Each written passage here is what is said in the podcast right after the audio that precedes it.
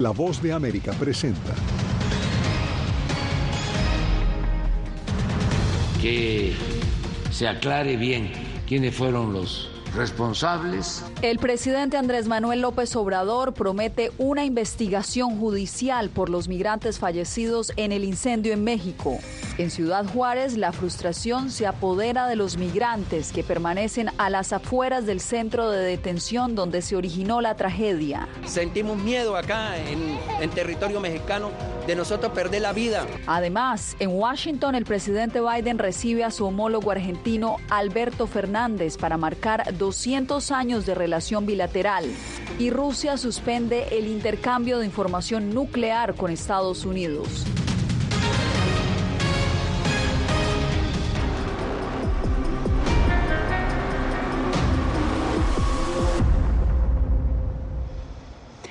Bienvenidos, aquí comienza el mundo el día. Soy Yasmín López. Dos días después del trágico incendio que mató a 39 migrantes en un centro de detención en Ciudad Juárez, la frustración continúa. Tenemos cobertura de equipo con Celia Mendoza y Jacopo Luzzi, nuestros enviados especiales quienes se encuentran en el lugar de la noticia. También nos acompaña Divalicet Cash desde la Casa Blanca.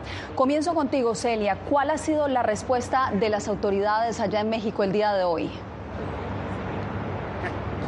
Yasmín, las autoridades aseguran que seguirán trabajando para esclarecer lo que sucedió en este lugar mientras las personas piden justicia. También se ha advertido de que el número de muertos podría aumentar, ya que hay 28 personas heridas, de las cuales tan solo dos de ellas se encuentran a salvo. El resto están en condición seria o crítica, lo que genera aún más preocupación.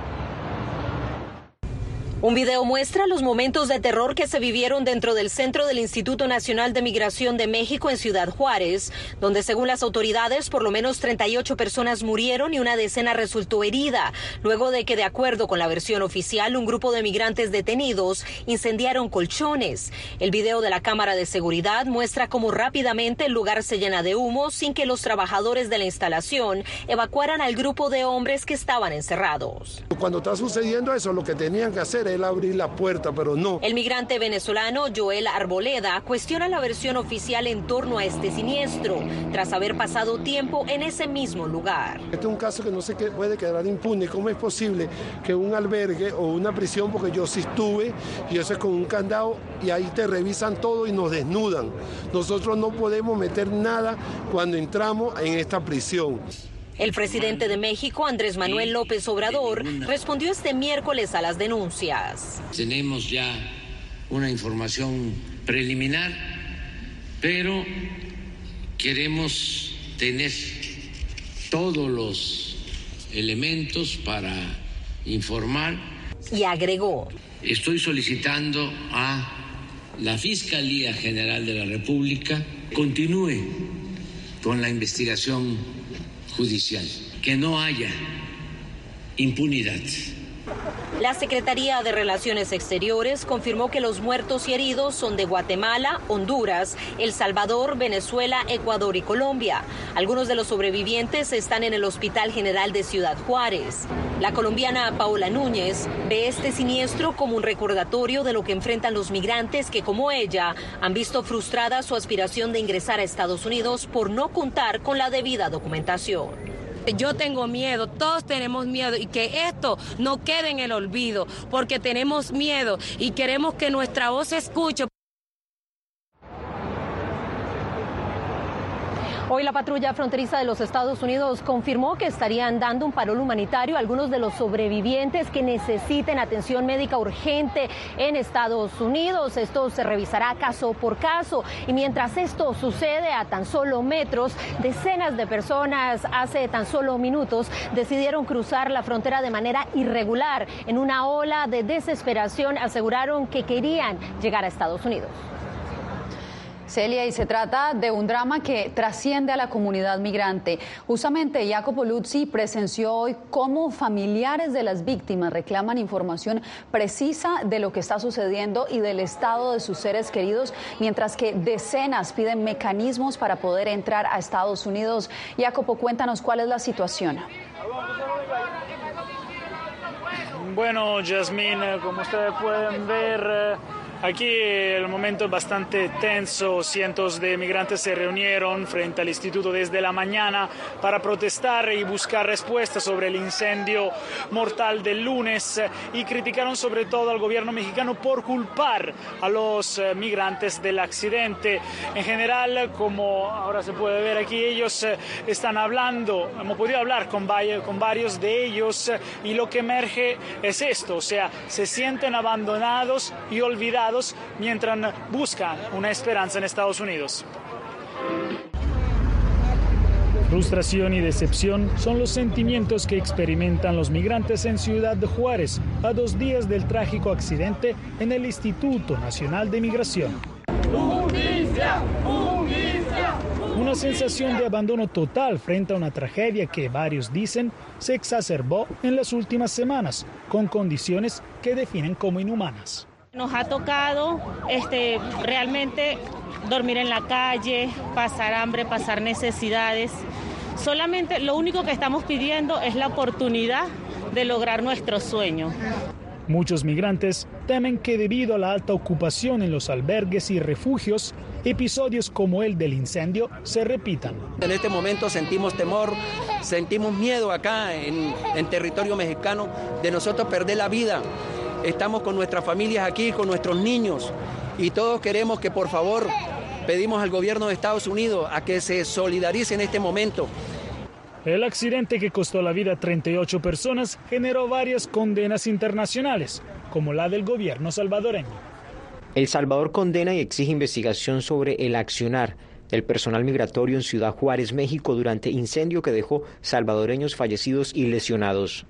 Desde el Vaticano, el Papa Francisco expresó su solidaridad con las familias de los fallecidos. Recemos por los migrantes que fallecieron ayer en un trágico incendio en Ciudad Juárez, México, para que el Señor los reciba en su reino y dé consuelo a las familias. Recemos por ellos. Sobre, sobre, todo los migrantes se reunieron aquí donde hay prensa, Yasmín, eh, confiados que eh, con esta atención mediática alta, eh, atención mediática internacional sobre todo, esto sirva para evitar que una tragedia así como la del instituto vuelva a pasar. Así es, Jacopo. Y de Ciudad Juárez pasamos a Guatemala porque ese país declaró tres días de duelo tras conocer que numerosos connacionales murieron en el incendio en Ciudad Juárez, pero la Cancillería espera que la cifra oficial de 28 guatemaltecos fallecidos cambie, como nos reporta Eugenia Sagastume. Tres días de duelo nacional vive Guatemala tras confirmarse la muerte de guatemaltecos en el incendio de Ciudad Juárez. En el diario oficial fue publicado un acuerdo gubernativo donde además el gobierno expresa sus condolencias a los familiares de las víctimas con quienes ya se coordinan los procesos de repatriación. Como Instituto Guatemalteco de Migración, las coordinaciones con más de 15 instituciones que somos las encargadas de recibirlos. Organizaciones aseguran que esta tragedia es producto de la falta de políticas de desarrollo en los países de origen. Las autoridades se revelan incapaces de manejar eh, el tema, este fenómeno migratorio. Unas políticas completamente equivocadas en el sentido de migración. Entonces ahora es inútil buscar responsables o buscar, digamos, eh, este, culpables y sobre todo en algunos casos escuché también entre migrantes y remarca la grave situación que viven los migrantes en ciudades fronterizas y las condiciones que se viven en los albergues, como lo muestra el video de la cámara de seguridad. Ciudad Juárez en los últimos tiempos tiene más de 30.000 migrantes que van, digamos, eh, sobreviviendo en la frontera esperando, digamos, esa posibilidad de poder tener una audiencia, tener poder, una posibilidad de poder estar en Estados Unidos. La Cancillería no ha confirmado los nombres de los fallecidos y aunque se había informado que eran 28, ahora se sabe que la cifra podría variar porque algunos están hospitalizados. Eugenia Sagastume, Voz de América, Guatemala.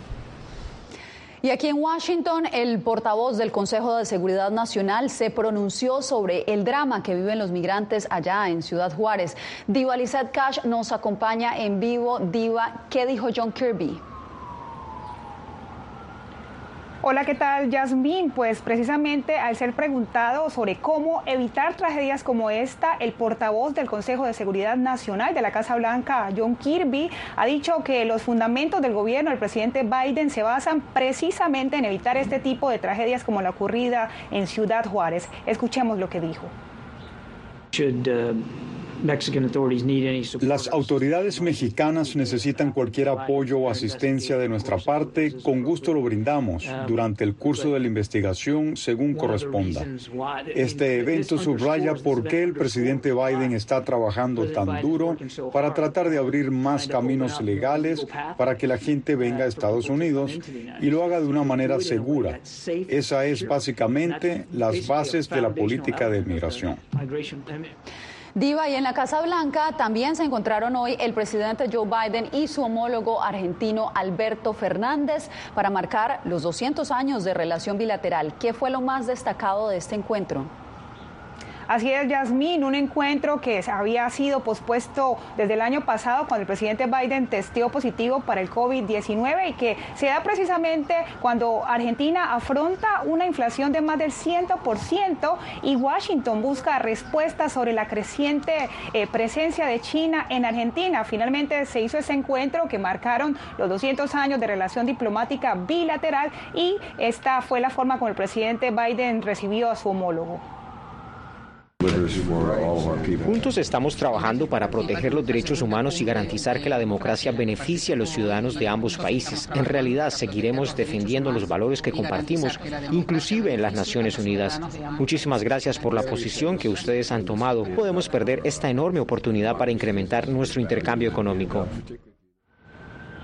El presidente argentino Alberto Fernández, como lo había mencionado, afronta una inflación de 102.5%, trajo a la mesa el tema de la sequía y el bajo ingreso de dólares, eh, la caída de ingresos bajos de dólares debido a la caída de exportaciones en Argentina, pero también agradeció la gran ayuda de Washington con los organismos de crédito multilateral. Escuchemos. Hemos podido hablar más de una vez sobre los problemas económicos que Argentina enfrenta. Hemos podido hablar más de una vez de los problemas económicos que Argentina enfrenta y que heredé como presidente. El contexto internacional no ayuda. Yo quiero también agradecerle a su gobierno. Siempre nos acompañó con los organismos internacionales. Nosotros vemos el grave problema que ha creado la invasión rusa. Como usted ha dicho, hemos acompañado esa posición en las Naciones Unidas a condenar la guerra. Ha generado un daño inconmensurable a la economía economía mundial. Tenemos que trabajar juntos. Finalmente, el presidente argentino públicamente expresó solidaridad al presidente Biden por su iniciativa de regular el uso de armas en Estados Unidos e incluso llegó a comparar con la situación en Argentina, donde ahora se está proponiendo se libere la venta de armas. Yasmín, vuelvo contigo al estudio. Te agradezco, Diva, por este reporte. Y pasamos a Rusia, donde el gobierno de Vladimir Putin anunció que suspenderá el intercambio de información sobre armas nucleares con Estados Unidos. Angélica Herrera con la información. Rusia optó por cortar el intercambio de información bianual con Estados Unidos sobre sus armas nucleares, un requisito establecido en el tratado New START. Y como resultado estableceremos contramedidas legales destinadas a alentar a Rusia a volver a cumplir con el tratado. Y Estados Unidos tampoco proporcionará sus datos semestrales a Rusia. Rusia decidió suspender en febrero su participación en el Tratado de Control de Armas Nucleares, pero prometió cumplir con sus obligaciones hasta 2026. Eso es incorrecto. Hemos suspendido nuestra participación en este acuerdo por completo. Nuestra disposición a mantener los límites estratégicos de armas ofensivas establecidos en el tratado no es más que un gesto de buena voluntad. Este miércoles, el vicecanciller ruso indicó que su país tampoco informará a Estados Unidos sobre sus ensayos de misiles, una práctica que han mantenido las dos naciones durante décadas. Uh, el Departamento de Estado aseguró que no ha recibido ninguna notificación por parte del gobierno ruso. Los avisos entre las dos naciones han sido un elemento esencial ya que permiten interpretar correctamente los movimientos para evitar que un ensayo se confunda con un ataque con misiles. El anuncio se produce cuando el ejército ruso despliega lanzadores móviles en Siberia, una muestra de la enorme capacidad nuclear del país en medio de los combates en Ucrania. Naciones Unidas ha alentado a Rusia a no abandonar el tratado nuclear con Estados Unidos, los dos países con mayor arsenal nuclear en el mundo. Angélica Herrera, Voz de América, Washington. El Papa Francisco se encuentra hospitalizado. El Vaticano informó este miércoles que el Santo Padre de 86 años se había quejado de dificultades respiratorias en los últimos días y confirmó que no se trata de COVID-19. Por ahora las audiencias del Sumo Pontífice fueron suspendidas durante los próximos días para someterlo a terapia médica. Todo esto sucede en vísperas de la celebración de la Semana Santa. Regresamos en instantes con el atentado en Colombia donde nueve militares fueron asesinados.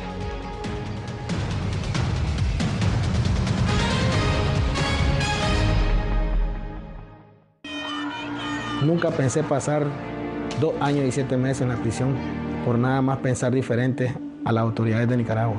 Una vez que bajamos del avión, acá en Estados Unidos, en Washington, nos damos cuenta que estamos libres porque no sabíamos si también veníamos a una cárcel, no sabíamos nada. El cuerpo como que siente el aire puro, la diferencia a estar en una prisión, ¿verdad?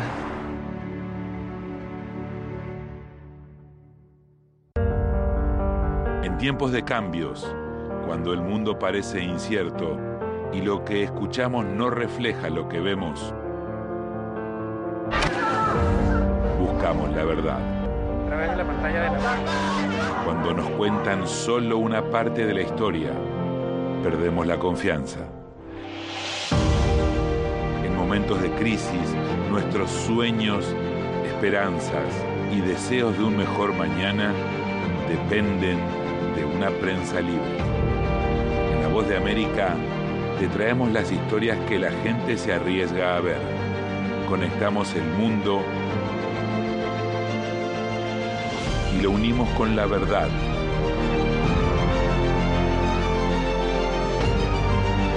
En La Voz de América te presentamos el panorama completo.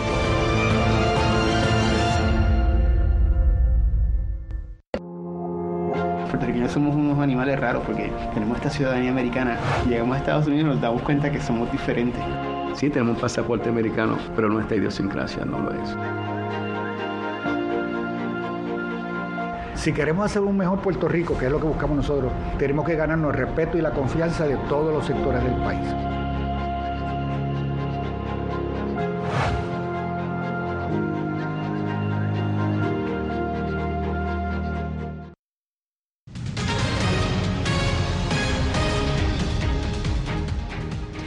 Nueve militares fueron asesinados en Colombia en un atentado que las autoridades atribuyen a la guerrilla del ELN en zona rural del Catatumbo, un área cercana a la frontera con Venezuela que históricamente se han disputado guerrillas y grupos criminales.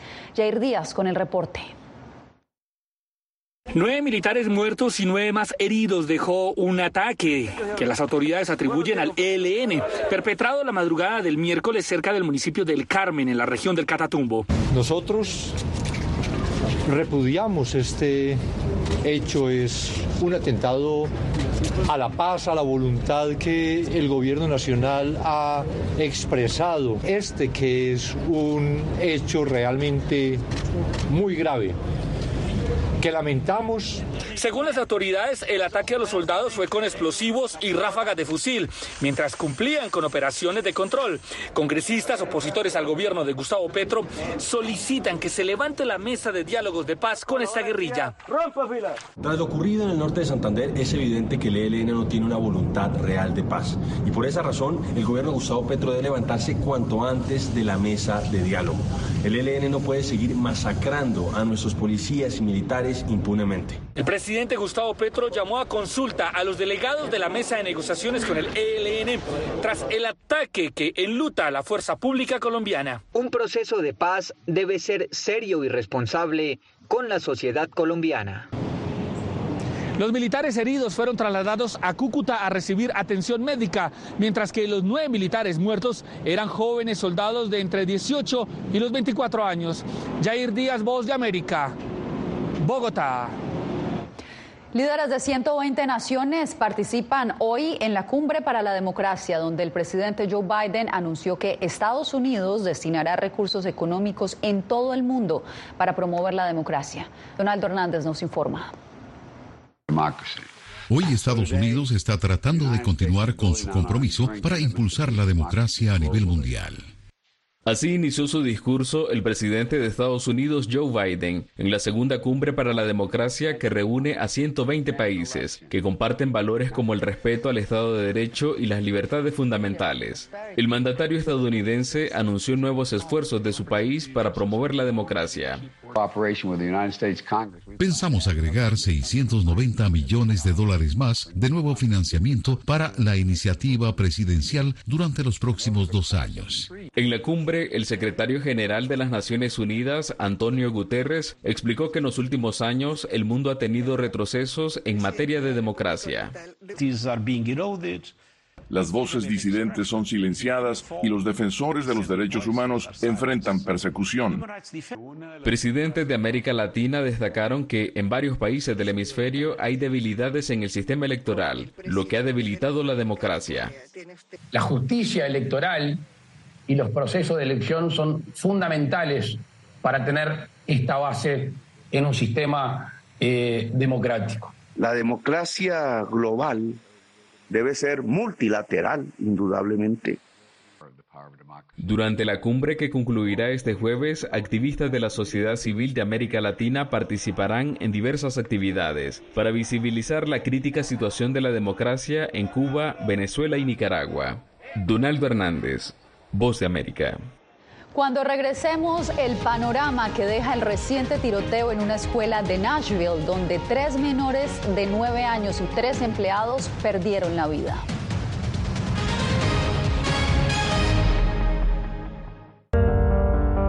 En tiempos de cambios, cuando el mundo parece incierto y lo que escuchamos no refleja lo que vemos,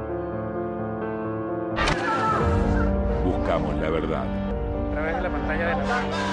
Cuando nos cuentan solo una parte de la historia, perdemos la confianza.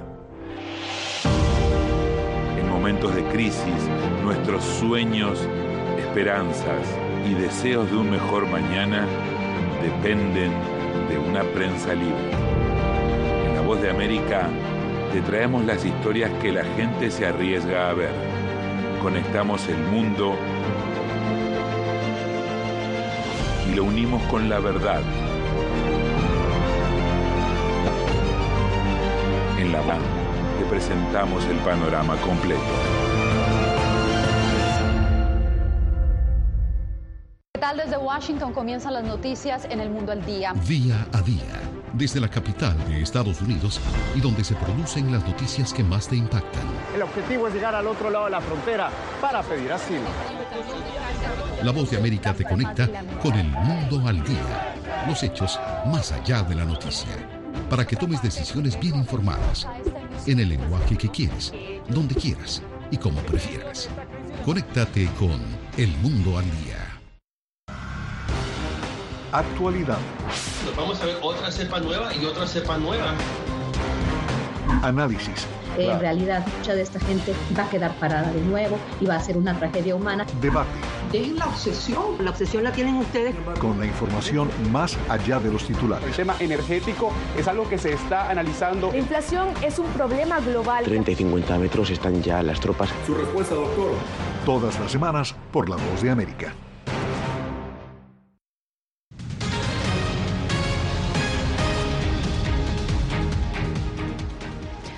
130 tiroteos se han registrado en Estados Unidos en menos de cuatro meses. El más reciente escenario, una escuela de primaria en Nashville, donde este lunes siete vidas se apagaron después de que una ex estudiante que recibía tratamiento por trastorno emocional disparó indiscriminadamente. Laura Sepúlveda nos informa.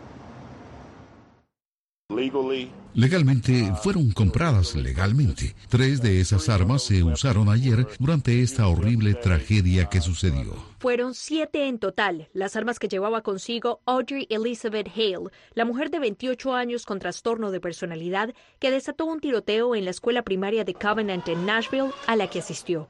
Allí acabó con la vida de seis personas, entre ellos tres menores de nueve años de edad. Ponga sus manos lejos del arma. Mantenga sus manos lejos del arma.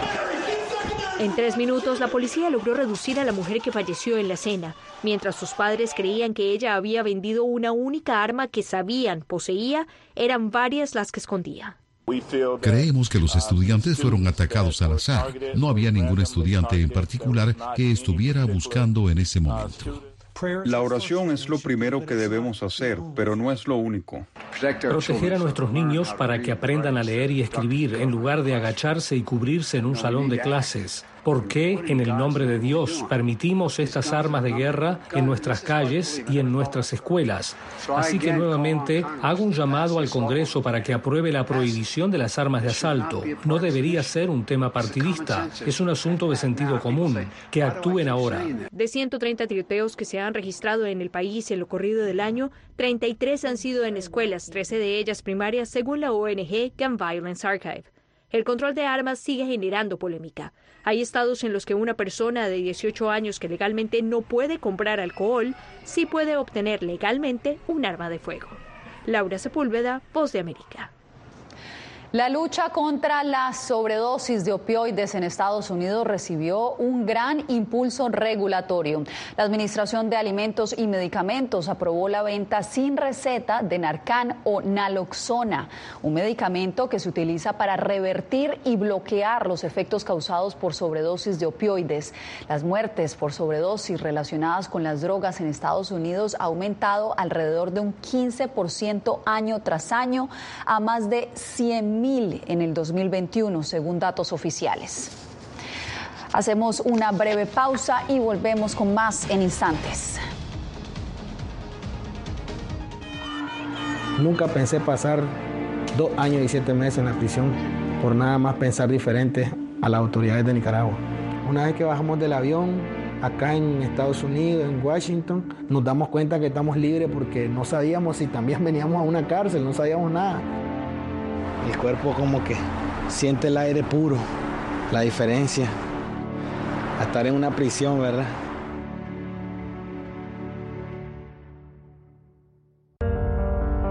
En tiempos de cambios, cuando el mundo parece incierto y lo que escuchamos no refleja lo que vemos, buscamos la verdad. A través de la pantalla de la Cuando nos cuentan solo una parte de la historia, perdemos la confianza. En momentos de crisis, nuestros sueños, esperanzas y deseos de un mejor mañana dependen de una prensa libre. En La Voz de América te traemos las historias que la gente se arriesga a ver. Conectamos el mundo y lo unimos con la verdad.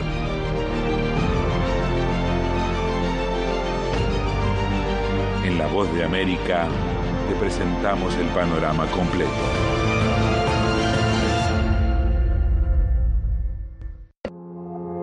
puertorriqueños somos unos animales raros porque tenemos esta ciudadanía americana. Llegamos a Estados Unidos y nos damos cuenta que somos diferentes.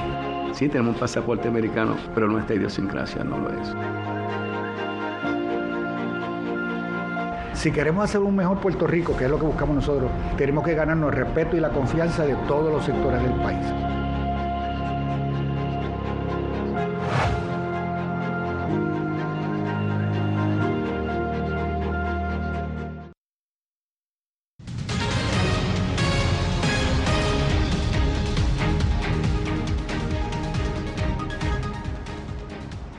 Miles de personas continúan llegando a la capital estadounidense para disfrutar del panorama que dejan las flores de cerezo que ya llegaron a su punto máximo de florecimiento. Justo cuando empieza a calentarse un poquito este clima, lugareños y turistas aprovechan para dejarse encantar por este romántico escenario y tomarse fotos a lo largo de los caminos del icónico Tidal Basin en Washington, que se viste de color rosa y blanco de estas flores que cada año rodean los emblemáticos monumentos de la ciudad entre finales de marzo y principios de abril. Sin duda, un lugar para visitar si llegan a venir aquí a Washington, D.C. Yo soy Yasmín López, les agradezco por informarse con nosotros aquí en el Mundo del Día.